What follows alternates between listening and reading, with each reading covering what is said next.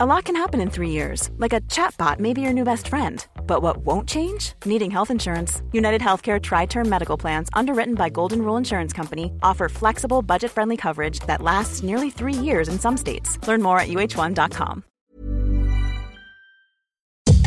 Bienvenidas a Ellas Ahora, un podcast para conocer historias de mujeres auténticas que están abriendo caminos y rompiendo paradigmas en temas de cultura, deporte, impacto social y negocios. Y al ser ellas mismas nos están inspirando a crear y actuar. Yo soy Diana Orozco y yo Andrea Rioseco. Esto es Ellas, Ahora. Jocelyn Flores creció en Morelia. Ahí es donde la conocí y nos hicimos muy buenas amigas. Joss es una experta en comercio internacional que dejó su vida corporativa para irse de voluntaria a Doctors Without Borders. A continuación, nuestra plática sobre cómo fue el proceso y la experiencia de ir a Sudán del Sur. Jocelyn, qué gusto platicar contigo. Cuéntanos, ¿a qué jugabas de niña? Hola, menina. este, ¿A qué jugaba de niña? Sí. Yo creo que jugaba lo que jugaban todas las niñas, por lo menos todas las que yo conocía, era muy tradicional, tenía muchos Cabas Kids y teníamos cocinitas con mis hermanas. Sí, teníamos una colección de Cabas y cocinitas con mis dos hermanas, cada quien tenía su cocinita. Jugábamos a Barbies, al lo más tradicional que te imagines. Yo, si tenías cocinitas de chiquita, ¿por qué ahorita no juegas? Y nunca aprendí a cocinar. Es el, es, así funciona, así es como funciona. Te dan una cocinita, te pones a jugar a la cocinita tres años y después ya no quieres saber nada de la cocinita. Qué chistoso. Oye, y como pues ustedes eran tres hermanas, entonces podían compartirse o jugaban juntas, entonces. Jugábamos juntas y tenían, pero cada quien tenía sus cosas, ¿sabes? Y también éramos un poco ñoñas, ¿no? Un poco geeks y nos encantaba, teníamos muchos libros, entonces los acomodábamos como una biblioteca y jugábamos así, no sé, a prestarnos los libros y leerlos y eh, a colorearlos y teníamos, éramos muy, muy indoors y nos gustaba jugar adentro, nunca fuimos de las que salían a jugar a las playas, a la calle. Cada quien, está padre. Oye, Jos, y cuéntanos, sabemos que estudiaste comercio internacional. ¿Por qué te gustó eso? Yo creo que cometí el, error que mucha gente que estudia comercio internacional comete, o, la ingenuidad tal vez, ¿no? De que creo que en algún punto de mi adolescencia me llamó mucho la atención como los idiomas extranjeros, la cultura extranjera, como, como esta experiencia como multicultural que yo no tuve, ¿no? Viviendo en, México y creciendo en Morelia sobre todo. Entonces eh, me llamaba mucho la atención y bueno, comercio internacional plantean como todo este mundo sobre platicar con gente del otro mundo, hacer negocios y aprender otras culturas y, durante la carrera de hecho llevábamos muchas materias sobre eh, negociaciones con Asia y el Pacífico, negociaciones con Europa, etcétera y, era muy interesante. ¿no? Y, yo digo que es el error porque al final del día es mucha parte del comercio es sí es contacto con otras culturas, pero no no tiene el enfoque que yo esperaba, ¿no? Aplicado comercialmente. ¿Qué era lo que tú esperabas? Esperabas? O sea, tener más contacto con otras culturas, ¿a eso te refieres? Sí, al final del día, ya después de que de algunos años ya en la práctica profesional me di cuenta que lo que yo más disfrutaba de mi trabajo no era cerrar contratos y no era como administrar todo este tema de precios y compra-venta, ¿no? A mí lo que me interesaba muchísimo era aprender lo que hacían del otro lado del mundo, ¿no? Estas personas que me estaban vendiendo y estas personas que estaban comprando, como entender cómo funcionaba esa dinámica cultural y por qué hacían los negocios así o por qué entendían todo, todo, este mundo de una manera distinta a la que nosotros lo hacemos. Eh, al final eso era lo que yo más disfrutaba de mi trabajo, ¿no? Entonces después terminé haciendo muchas, muchos amigos de, mis contrapartes en, los negocios con los que disfrutaba mucho platicar sobre cómo vivían, dónde vivían y por qué hacían los negocios de esa forma, ¿no? Entonces creo que un era un enfoque mucho más, al mejor sociológico, antropológico, más que comercial, ¿no? Lo que a mí me llamó la atención. Ah, ya, ¿Y tendrá, tendría algo que ver que leías mucho de pequeña también, como de que tenías esa inquietud por qué hay allá afuera, ¿no? sí, claro, siempre tienes, siempre, bueno, yo creo que todo el mundo siempre tiene como cierta curiosidad. Y a mí, eh, definitivamente, leer desde, desde muy pequeña, leer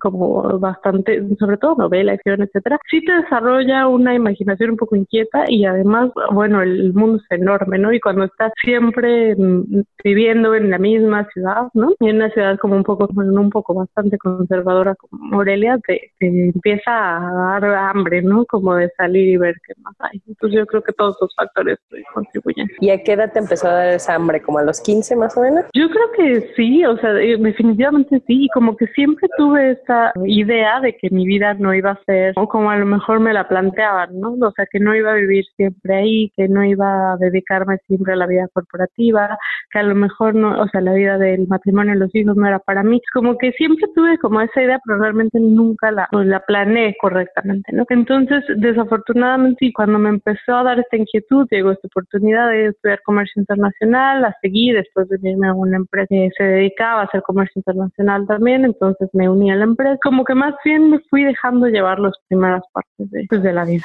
Ay, muy bien. Oye, Joss, y cuéntanos entonces, acabaste de estudiar comercio internacional, te metiste a trabajar en un corporativo y ¿qué hacías? ¿Cuál era tu trabajo y cuántos años duraste ahí? Pues mi trabajo era comprar, vender en todas partes del mundo, ¿no? Cerrar como un poco los, o sea, fijar los precios, cerrar los contratos, hacer toda la parte física del comercio internacional, ¿no? Es decir, establecer como las rutas de traslado, eh, los contratos de embarque. Eh, y bueno, fue un proceso, ¿no? Donde fui adquiriendo muchas más responsabilidades, después administrar almacenes, centros de distribución, lo que es la logística como tal, y contacto con todas las filiales en el mundo. Y pues eso se me fue en un suspiro y fueron ocho años de carrera. Wow. Bueno, para dar un poco de contexto, yo sí, yo nos conocimos trabajando en Cinépolis, en el corporativo en Morelia. La verdad es que era muy interesante y siempre era algo nuevo. Eso era algo que yo disfrutaba también mucho de mi trabajo. Era como toda la parte de alimentos a mí me encantaba, me llamaba muchísimo la atención, ¿no? Estar moviendo por el mundo y ver cómo se comportaban distintos mercados para recibir ciertos tipos de alimentos, ¿no? Que movíamos las palomitas, el aceite, todos los insumos directos y también la parte de los indirectos, de dónde ven las butacas y las alfombras y, las, y toda la tecnología básicamente, que al final del día pues, era una estructura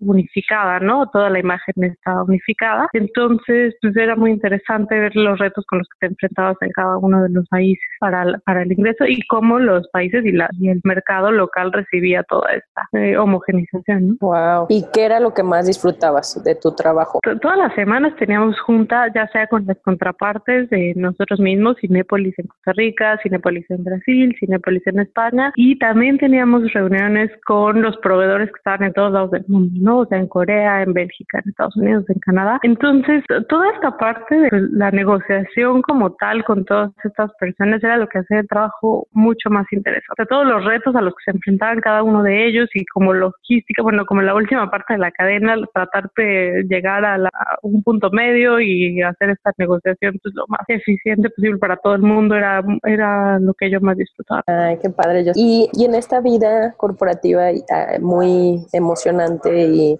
muy ocupada, ¿no? Como suenas, recuerdo cuando me empezaste a contar que tenías inquietudes, ¿no? De, de hacer otras cosas, como te gustaba mucho tu trabajo, pero querías algo más. Cuéntanos un poquito qué empezó a cambiar en ti, qué empezaste a sentir, como para entender cómo fue que llegaste a buscar ser voluntaria. Yo realmente no creo que nunca haya sido algo que empezó a cambiar, más bien es algo que empezó como a manifestar. Yo creo que siempre, o, siempre tuvimos esta discusión con amigos, que esta como insatisfacción crónica, ¿no? Es algo que si no lo atiende se sigue manifestando, ¿no? Hasta un punto en el que ya es insostenible. Entonces, que siempre tuve esta inquietud, siempre se, se fue acumulando durante los años de trabajo. No quiere decir que no disfrutara mi trabajo, yo disfrutaba mi trabajo, que yo empecé a hacer después de un par de años de trabajar en, en Cinepolis, es que era muy diligente con dedicarle una, un, par de días a la semana de mi, de mi trabajo a darle un enfoque al futuro, ¿no? A qué querías. O sea, uno dentro del, de mi mismo trabajo, si yo me veía yendo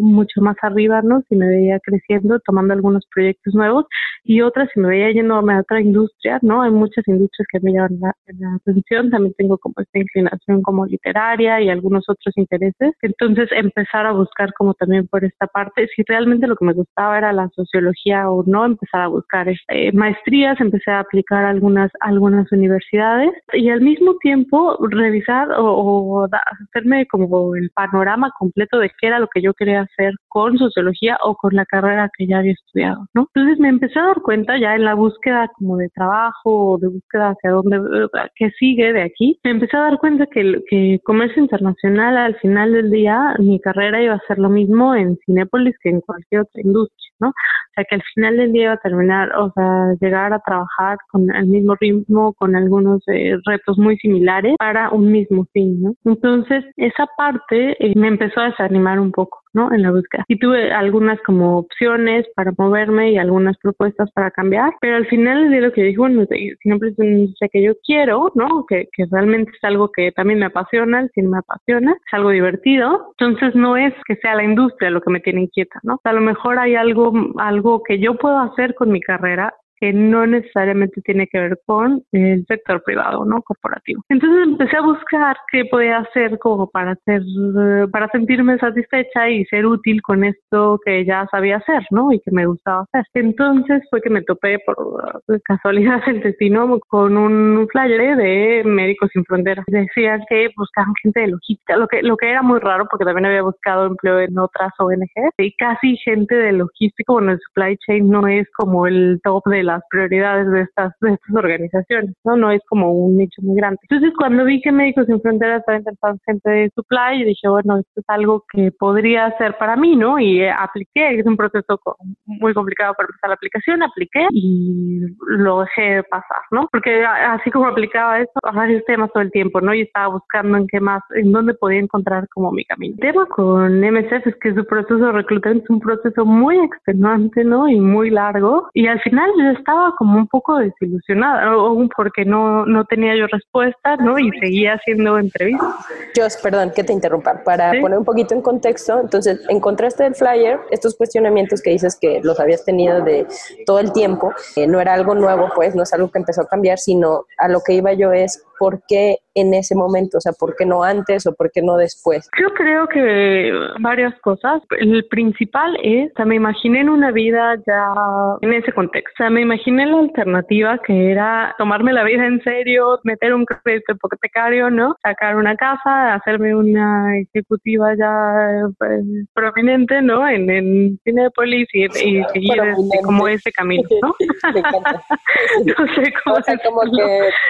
Como, sí, ya te entendí. Como que tenías meter toda la carne al asador, ¿no? Y decir, ya, esta, esta, es mi vida y, y, voy a empezar a darle forma así como está, ¿no? Entonces, la verdad es que en ese momento ya tuve la alternativa. Dijo, ya a hacer esta vida, a vivir en Morelia, a hacer un patrimonio, a seguir adelante con esto, o de verdad buscas cambiar, porque es un cambio absoluto, ¿no? O sea, cambiar por completo tu estilo de vida y dedicarte a hacer algo por el mundo, ¿no? Wow, Entonces, entonces aplicaste. Eh, me, me, quedé como en esa disyuntiva justo en ese momento. Ok, entonces aplicaste y eh, hablas de que te empezaste a desanimar porque, bueno, es como aplicar un trabajo. Aplicas, te hacen muchas preguntas como para ver cuál es tu interés, ¿no? Y en qué consistían esta aplicación, o sea, qué tipo de preguntas más o menos. Sí, yo, yo nunca he estado en una entrevista tan complicada como en el médicos, porque por, por, supuesto te preparas para la entrevista como cualquier otra, ¿no? Él es como la historia de la organización, estaba muy, eh, no estaba muy involucrada yo en toda esta parte eh, de conflicto humanitario en el mundo, por supuesto no tengo ese background. Me, te, metes a, leer un poco todo el impacto que están haciendo, me sorprendí muchísimo de la, del tamaño de organización que es en el mundo y que en México es prácticamente desconocido, ¿no? Yo recuerdo mucha gente tenía que explicar cómo que hacía y cómo estaba en el mundo. Y, y, sales del mundo y en Europa es una organización enorme, ¿no? Y tiene muchísima actividad y muchísimo voluntariado. ¿Puedes dar un contexto para los que no sepan qué hace Doctores Sin Fronteras? Sí, Médicos Sin Fronteras lo que hace es que se dedica a reclutar eh, voluntarios. En México exclusivamente tienen algunas eh, operaciones dentro de México también, pero lo que hace es llevar ayuda humanitaria a lugares donde no hay acceso, ¿no? Eh, una para por temas de emergencia, ¿no? Como los brotes de ébola, desplazamiento de comunidades o eh, en situaciones ya de crisis eh, permanente en un país. Entonces llevan ayuda humanitaria a todas estas comunidades y es básicamente ayuda médica. Entonces instalan hospitales y dan atención médica a toda esta población. Perdón, te había interrumpido. Entonces tú estás diciendo que te estabas poniendo en contexto con los problemas humanitarios que hay en el mundo que ellos tratan. ¿Y qué otro tipo de preguntas te hicieron? Te hacen muchísimas preguntas sobre tu campo, por supuesto, y después te hacen preguntas en general sobre los diversos campos que ellos tratan, porque también reclutan gente, ingenierías o arquitectos, también, además de médicos, también muchísima gente del, del apoyo administrativo, personal de RH, que bueno, que maneja recursos humanos, etcétera. Entonces, tienes preguntas de todo, pero lo que me sorprendía mucho también es como nos, me preguntaban cómo, qué, cuál sería mi reacción en situaciones de crisis. Y eso la verdad es que es una pregunta para las que no estás preparado nunca y realmente nunca sabes si tienes la respuesta correcta o no. Entonces, en la entrevista te pregunto muchas cosas que te enfrentas como con conflictos como éticos y emocionales y, pues que también están ligados un poco a la parte de la cultura que tenemos como mexicanos y temas eh, religiosos, etcétera. Entonces, eh, en algún momento de la entrevista, la verdad es que sientes que vas muy bien y de repente dices, no, la verdad es que ya no sé si, si voy a calificar o no, y, la verdad es que es muy, pues no hay una respuesta correcta, ¿no? Ya, o sea, como que tú aplicabas, mandabas y mandabas cosas, pero no tenías realmente una retroalimentación, entonces nunca sabías como si, ah, bueno, ya estoy dentro o todavía no. Oye, Jos, entonces vamos a adelantarnos un poquito cuando ya te dije, te confirmaron, ok, sí, te aceptamos. ¿Cómo fue ese proceso? O sea, te mandan una carta, te mandan ya donde te quieren enviar. Sí, caso en particular, no sé si aplica así para todos, pero en mi caso particular, desde el momento de la, desde que yo inicié la aplicación hasta que me mandaron la oferta, pasaron dos años, ¿no? Entonces, en esos dos años, pues yo seguí con, con mi vida, con mi trabajo, etcétera, y de repente, un día, del, o sea, un día despiertas y tienes una oferta que te quieren del otro lado del mundo, ¿no? La siguiente semana. Entonces, la, verdad es que fue un proceso como de asimilarlo, ¿no? Un proceso como de, pues sí, de organizarte, ¿no? De organizar tu vida, etcétera. Pero para mí era como una decisión ya tomada. La verdad es que a pesar de que pasó tanto tiempo y que yo seguí con mi carrera y seguí con mi vida, cuando llegó la oportunidad dije, esta, esta es una oportunidad que si la rechazo me voy a arrepentir toda la vida. Entonces sí, te, me llegó mi propuesta de trabajo formal donde tú tienes que leer como a qué te vas a enfrentar del otro lado del mundo, ¿no? Donde están mandando, tienes que tomar una decisión como consciente de todos estos, eh, de todas estas situaciones que se pueden llegar a presentar y. En este caso, para mí mi propuesta era en Sudán del Sur, pues hay muchísima literatura sobre el conflicto de Sudán del Sur que me di la tarea yo de leer antes de, antes de contestar o antes de aceptar la oferta de trabajo y al final del día la verdad es que es una de las mejores decisiones que he tomado. Wow, Sudán del Sur. Y obviamente pues estabas emocionada, pero ¿te dio también un poquito miedo? A mí me dio muchísimo miedo porque el, este no es el, mi proceso no es el proceso normal de Médicos Sin Fronteras. A mí me tocó un proceso un poco distinto por la premura y por muchas cosas. Pero en, en Médicos Sin Fronteras normalmente tomas un, curso, un PPD, ¿no? Previo a que te hagan una oferta laboral. Y entonces en este curso, digamos así, sabes más o menos qué es lo que se está esperando de ti, cómo es el contexto y sobre todo te involucras con las políticas de médicos. Y eso es, eso es básico, es muy importante, porque antes de involucrarte en todo este procedimiento y en todas estas políticas etcétera, lo único que sabes es que vas a ir del otro lado del mundo, al país que tiene el índice más alto de asesinatos de uh, aid workers, ¿no? Entonces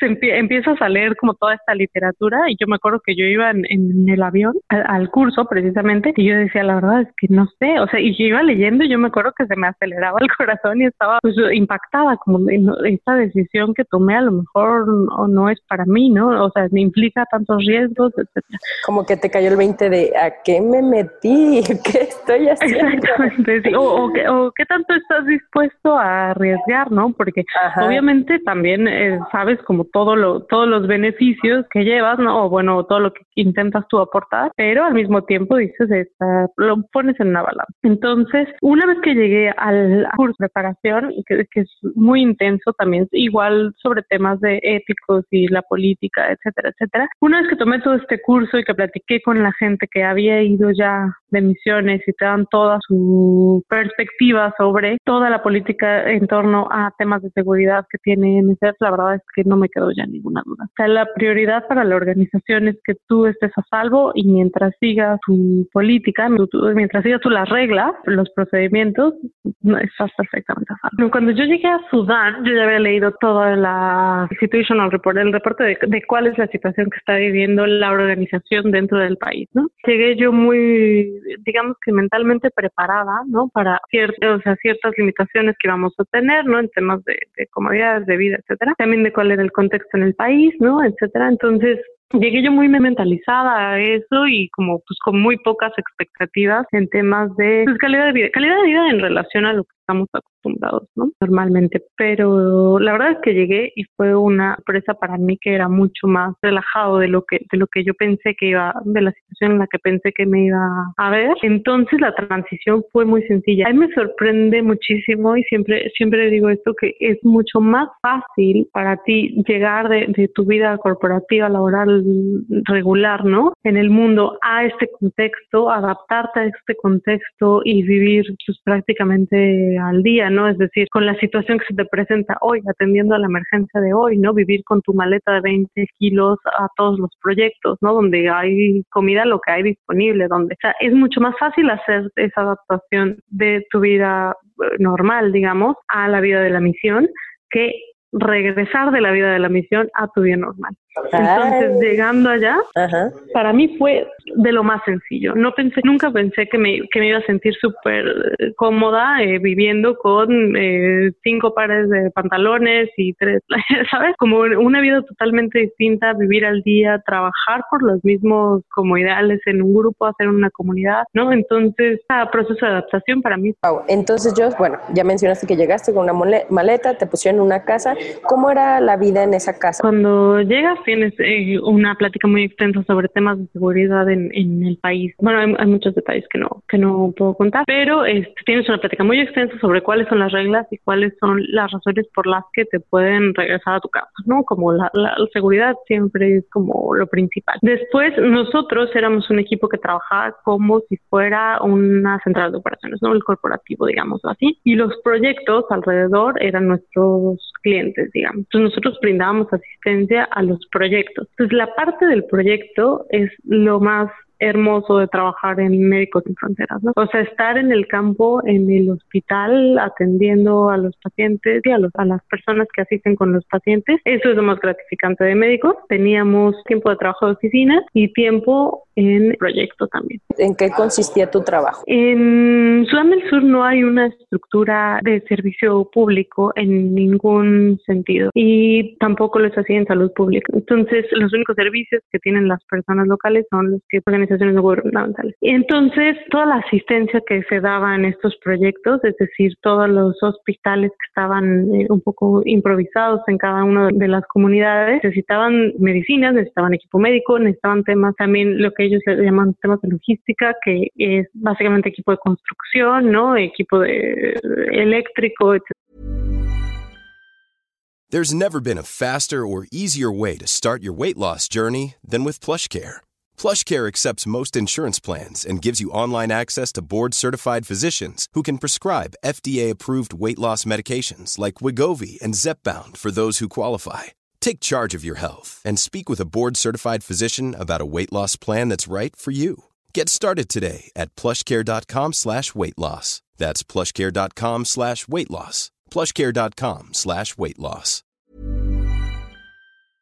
Etcétera, ¿no? Para montar las plantas, para, para purificar el agua, para todo lo que se imaginen de montar un hospital en condiciones de inhóspitas, digámoslo así. Todo eso llegaba de algún lado. Entonces nuestro trabajo era juntarlo de todas partes donde llegaran y distribuirlo en estos proyectos. La verdad es que a mí me impresionó el nivel de tecnología que se utiliza en la organización, en el sentido de que yo llegaba como con una idea muy distinta y la verdad es que todas las herramientas de tecnológicas que yo aprendí durante mis años en Cinepolis me sirvieron bastante porque Médicos es una organización que tiene todos los procesos. Entonces, mi trabajo era llevar a los hospitales los suministros básicos para cualquier estado de emergencia. Wow. ¿Qué horarios tenían? Hay un horario, pero nosotros normalmente trabajábamos todo el día, todos los días. La verdad es que nunca sabes cuándo se va a presentar una emergencia. Esa es la primera situación. Y la segunda es, o sea, al final terminas haciendo una comunidad de gente que le mueven las mismas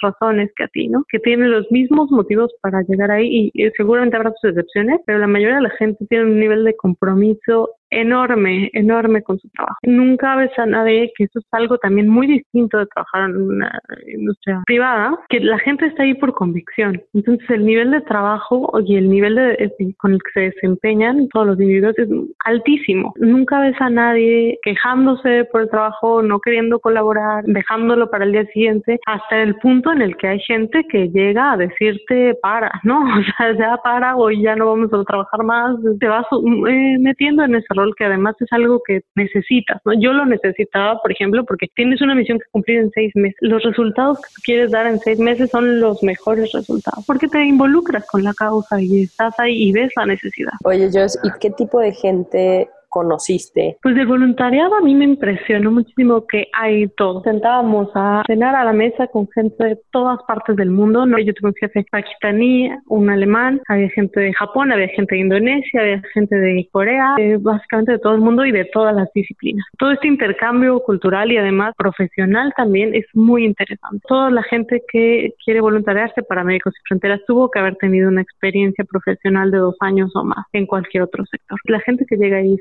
que realmente está muy preparada, es gente realmente muy competente en su área. La verdad es que yo disfrutaba muchísimo o sea, trabajar con ellos, intercambiar ideas, porque además la cultura de la comunicación dentro de una organización es totalmente distinta que en la privada. Toda la información estaba disponible para todo el mundo. Esa dinámica de comunicación algo que yo jamás había visto y que la verdad es que hace el cambio totalmente. Sí, era una cultura de, muy comunicativa y el staff nacional con el que nosotros eh, convivíamos, toda la gente era gente de Sudán del Sur y era gente que tenía, que estaba comprometida con la organización desde hace, desde hace muchísimos años. Al final del día ellos eran que hacían toda la diferencia. Ellos eran los que te enseñaban a ti, ellos eran los que te decían, no, o sea, esto, esto funciona en la iniciativa privada tal vez, ¿no? Y aquí nos enfrentamos a esto. Cosas que yo nunca me imaginé ver en mi carrera profesional, ahí todo sucedía. Diario era como un reto diferente, un problema que resolver.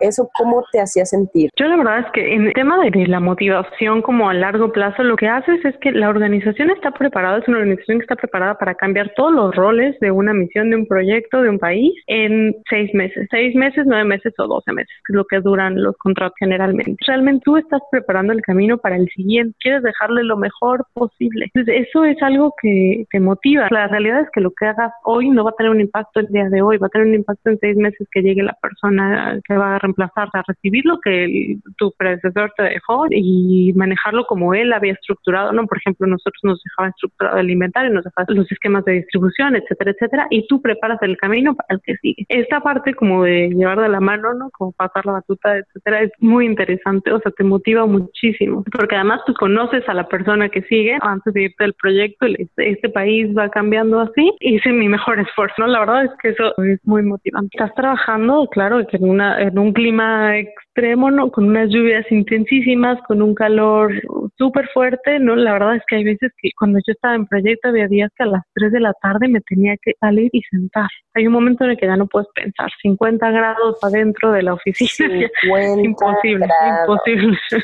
El día más caliente que me tocó a mí. Sí. Wow. También el tema de pues, los mosquitos, también de pasar la noche porque no tenían aire acondicionado. Sí, exactamente. Cuando estás en proyecto no hay aire acondicionado, por supuesto hay un riesgo latente de malaria todo el año, no sobre todo en temporada de lluvias, pero pues, es un riesgo enorme que estarse cuidando de, de los mosquitos y de toda clase de bichos que yo jamás había visto en mi vida hasta que llegué a Sudán. Aprendes a vivir con eso, la verdad. Sí hay días que dices, ahora, ¿qué más? Es decir, no es los mosquitos, es la comida, es el calor, es que siempre hay algo. Pero bueno, es una experiencia que también pues, te hace valorar mucho. Claro. ¿Qué piensas que cambió en ti? Yo creo que lo que a mí me pasó, mi experiencia personal, es que cuando vives en ese ambiente, vives con adrenalina. Entonces, realmente nunca te pones a reflexionar realmente nunca haces esa, esa introspección. Puedes salir del país y yo además como fue mi primera misión, es cuando te das cuenta de repente, ¿no? Cuando llegas al mundo, mundo normal, por decirlo así, donde eres libre de moverte a cualquier lado, de hay todo lo que tú quieras comer, está todo disponible a ti, una prosperidad abrumadora. Es algo que consume, ¿no? Como ver el extremo en el que se vive en este mundo a unas horas de avión de distancia. Al principio, no, entrar a un supermercado me a ponerme a llorar, ¿no? O sea, como además vas de Sudán del Sur a Suiza, es un shock cultural tremendo, ¿no? Y además, después de esto y ahora continuando ya mi vida y con mis planes, lo que siento ahora es que eh, empiezas a apreciar los momentos mucho más que antes. Como una concientización de las acciones que tomas y, el impacto posterior. Antes yo creo que nunca me daba el tiempo de pensar esto que estoy haciendo me va a llevar a esto en mi vida o esto que estoy haciendo tiene este significado, ¿no? La realidad es que es algo que das como por sentado, ¿no? Porque la vida es sí y te compras eso porque te gusta y comes esto porque o sea, creo que ahora hay una conciencia mucho más profunda sobre las acciones que tomo, ¿no? Tampoco eh, al extremo, decir que cambió absolutamente todo, pero creo que sí tiene un impacto más grande del que yo misma pensé que iba a tener. Sí, y que me imagino que todavía estás digiriendo, ¿no? Porque ¿cuánto lleva de que regresaste? Sí,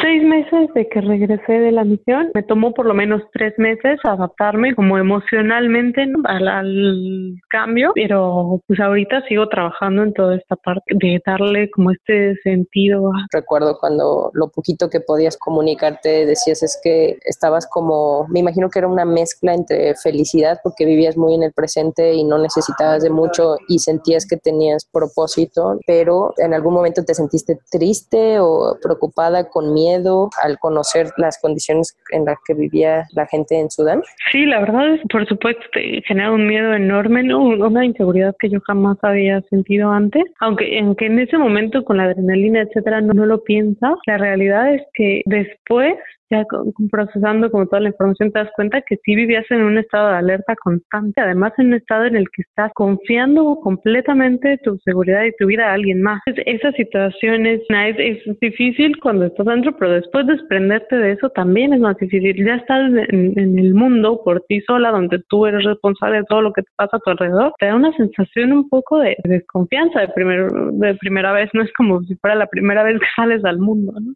Sí. Nadie me está vigilando, nadie me está cuidando, aquí estoy yo por mí sola, puedo salir a donde quiera, ¿no? Es muy extraño. Pero al mismo tiempo estando dentro de la, comunidad donde vivíamos, donde teníamos un toque de queda, donde había muchísimas reglas, donde no podíamos salir, donde había, o sea, muchas restricciones, me, recuerdo que estábamos eh, eh, en una reunión con unas chicas y me decía, nunca te vas a sentir tan libre como ahora. En el sentido de que te desprendes de todas las cosas que te arraigan como mentalmente, ¿no? De todas las presiones eh, de, de la vida misma, ¿no? De las expectativas del mundo, de pues, muchísimas presiones que tú mismo te impones por cumplir cualquier estándar o por cumplir cualquier expectativa de terceros y es una libertad distinta de la que conocemos. Y eso a mí también me hizo muy feliz. ¿Y no te cuestionaste también como de la humanidad, así de que qué estamos haciendo, cómo es que como, como comunidad humanitaria así global, cómo permitimos que estén pasando cosas tan graves como lo que está pasando en Sudán del Sur. Sí, la verdad es que sobre, sobre todo ahora que, bueno, viviendo en Estados Unidos sobre todo, hay tantas, tantas veces que digo, es un absurdo la cantidad de cosas que creemos que necesitamos para vivir, cuando hay gente que se está muriendo de hambre, no es un absurdo que queramos un nivel de comodidad extremo que realmente ni siquiera nos satisface. Entonces yo, eh, estando aquí pensando como todo esto, recuerdo las chicas que trabajaban con nosotros, eh, personas local que me decía, a veces falta trabajar porque el mismo día le picó un escorpión a su hijo, le dio malaria y tenía otro con tuberculosis. Como, ¿qué estamos haciendo, no? Y, la, y la chica me pide permiso para faltar ese día y yo decía, que, o sea, sí le damos permiso, pero ¿qué más podemos hacer para ayudarle? Y es como, les parece normal, esa es su rutina, ese es su día a día, les da malaria una vez al año. Esa, esa dinámica de vida donde no piden ellos más que el, salud, ¿no? Para, donde no piden más que tener la comida y, son felices y, los ves también con esa dinámica de vida con la que han aprendido a sobrevivir y te parece un absurdo ver cómo se vive de esta parte del mundo. Qué impresión de que para ellos eso es lo normal. Y así a grandes rasgos, ¿tú cómo, cómo percibiste la gente de Sudán del Sur? Ya sé que es súper generalizar, es como decir, ¿cómo, ¿qué piensas de los mexicanos? ¿no? Me parecía muy impresionante que a pesar de la violencia con la que se vive todo el tiempo, ¿no? Y que están en este permanente estado de alerta, es gente buena, o sea, realmente es gente que no tiene esta conciencia de, de, malicia. Y es mi opinión personal que, que estos conflictos en los que se ven inmersos por muchos otros intereses ¿no? que no son los suyos, los hace unirse como comunidad. Hay muchísima gente que ha buscado refugio en Uganda o en otros países o que mandan a sus familias allá y ellos regresan a donde el Sur porque Sudán del Sur es su tierra, es su patria y es donde ellos se ven en 50 años. ¿no? Me parecía impresionante que la, la gente, yo le decía, si, si, si buscas refugio en Uganda, o sea, te van a dar refugio en Uganda o en Kenia o en algún otro lado. Y ellos dicen, no, Sudán es, es mi tierra. Entonces, esta como bondad y el patriotismo que ellos tienen, a mí me, a mí me sorprendió muchísimo. Realmente no me lo esperaba. Como decir, ¿por qué no huir de un lugar tan problemático, tan lleno de, ¿no? de, muerte, de enfermedad?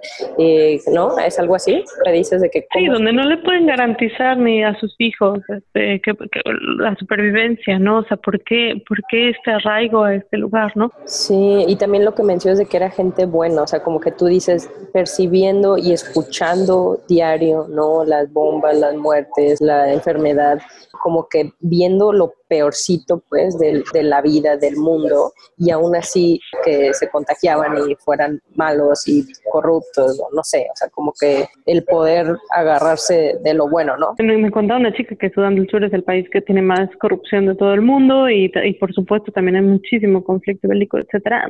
Es como en todos lados. Pero esta, pero esta como bondad intrínseca de la gente, yo creo que sale, salen a relucir como los dos extremos en estas situaciones de crisis. Y a mí, afortunadamente, pura gente buena. Ay, qué padre. Yo tú lo haces sonar como muy tranquilo, así de que, bueno, pues hice esto y todo, pero ¿cómo crees que tú lograste sacar esta actitud como de, de, estar ahí y sobrevivir y con esta actitud de servicio y de humildad y querer ayudar? O sea, ¿de dónde crees que viene en ti Exacto. Sí, bueno, yo nunca lo veo como que fuera como un acto como totalmente desinteresado, ¿no? Para mí yo estaba obteniendo lo mejor que podía pedir. O sea, yo estaba completamente agradecida porque estoy continuando con mi carrera profesional, ¿no? Es parte de lo que yo sé hacer y al mismo tiempo, tiempo tengo esta experiencia multicultural que me fascina, ¿no? Que es algo que me inspira muchísimo, con lo que puedo convivir muchísimo, que además me da muchísimo material para escribir, que me encanta. Yo estaba teniendo muchísimas cosas de esta experiencia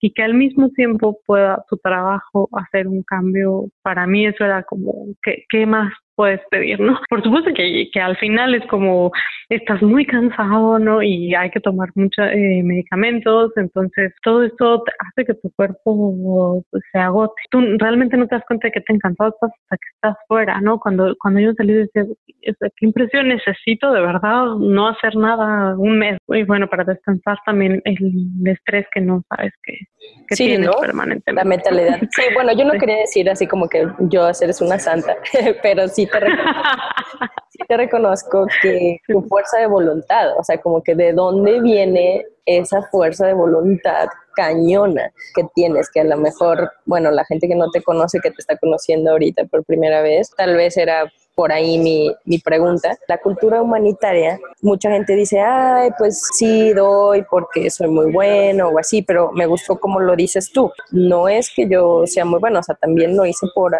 por mis propios intereses, ¿no? Y eso me gusta porque es algo honesto, que dices es un ganar-ganar para todos. ¿Qué opinas tú de esta cultura humanitaria? Y cuando te piden dinero de UNICEF o aquí muchas organizaciones, ¿no? Hay tantas que dices, ¿cómo ayudo? La verdad es que para mí no hay como involucrarte con la causa, o sea, por supuesto que más que dar dinero, por, para mí es manos a la obra, no es como yo fui y apoyé, pero es para todo el mundo, pues si yo no hubiera conocido antes nada de MCF y hubiera llegado al proyecto así, de verdad que habría sido una impresión que no puedes dimensionar de otra forma más que verlo. Y hay muchísimas organizaciones que hacen estas campañas donde te involucran, a que veas como el impacto social, etcétera. De verdad no hay nada como si, si pueden atender a estos eventos que hacen como de realidad virtual donde ves cómo participan las comunidades desplazadas y toda la gente en la que están ayudando y lo que están, lo que están generando, la verdad es que es una cosa impresionante. Y para mí, si, si te interesa hacer una ayuda, si te interesa apoyar, si puedes poner manos a la obra en tu misma comunidad donde no tengas que renunciar a tu trabajo y cambiar de vida drásticamente, eso ya es ayudar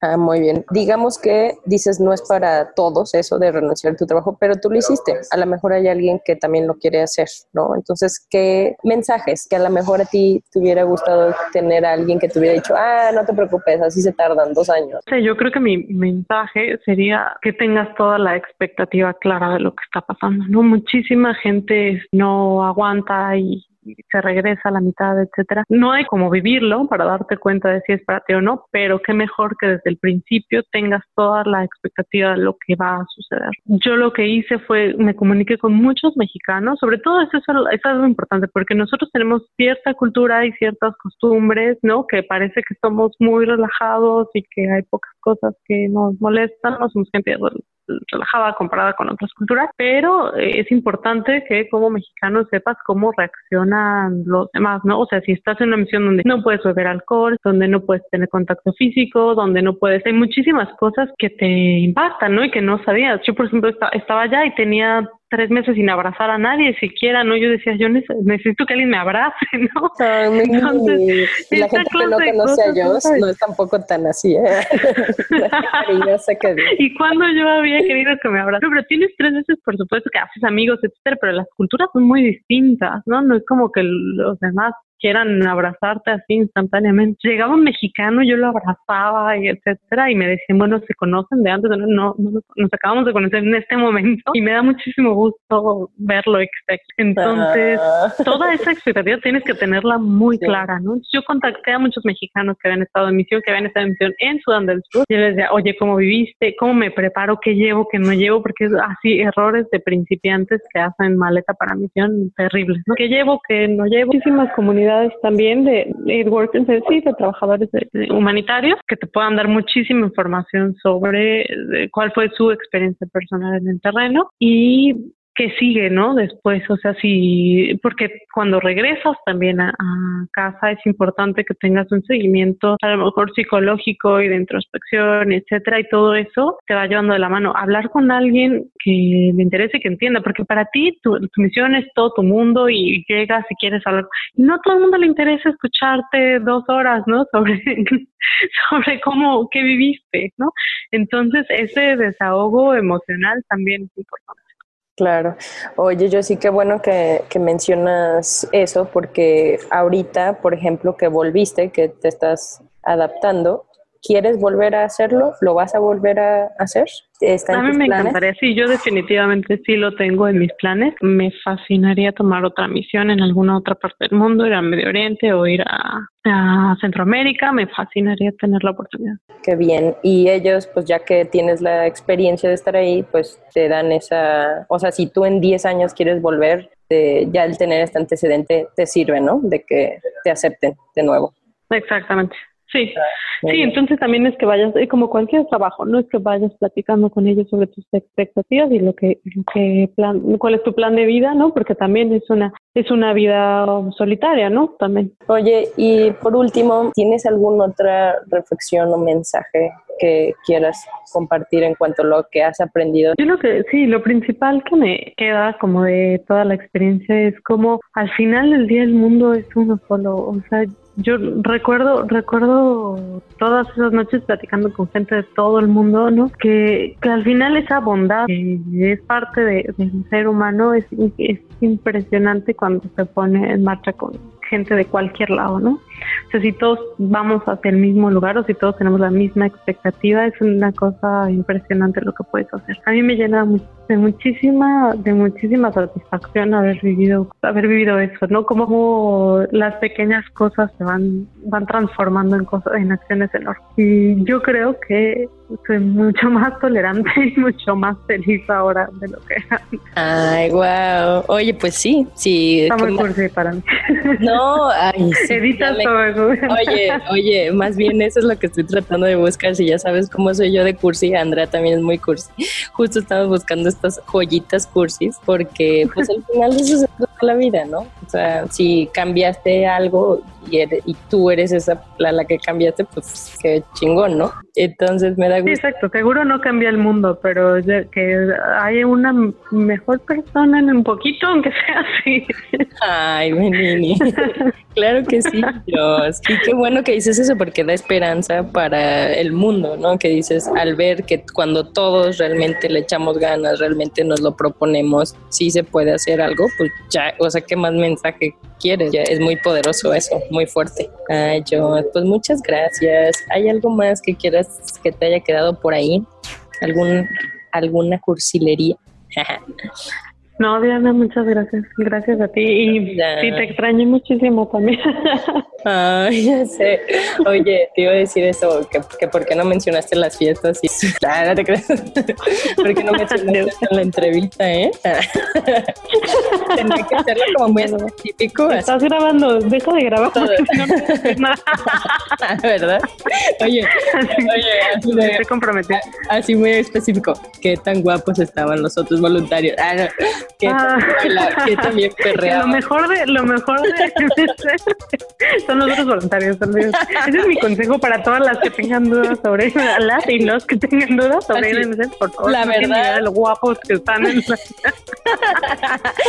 la verdad lo hice por los otros voluntarios. Ah. Gracias por escuchar Ellas Ahora. Ayúdanos a inspirar a más personas descargando nuestros episodios y compartiendo nuestro contenido en tus redes sociales. Ellas Ahora es para ti, porque ahora es tu momento. Planning for your next trip?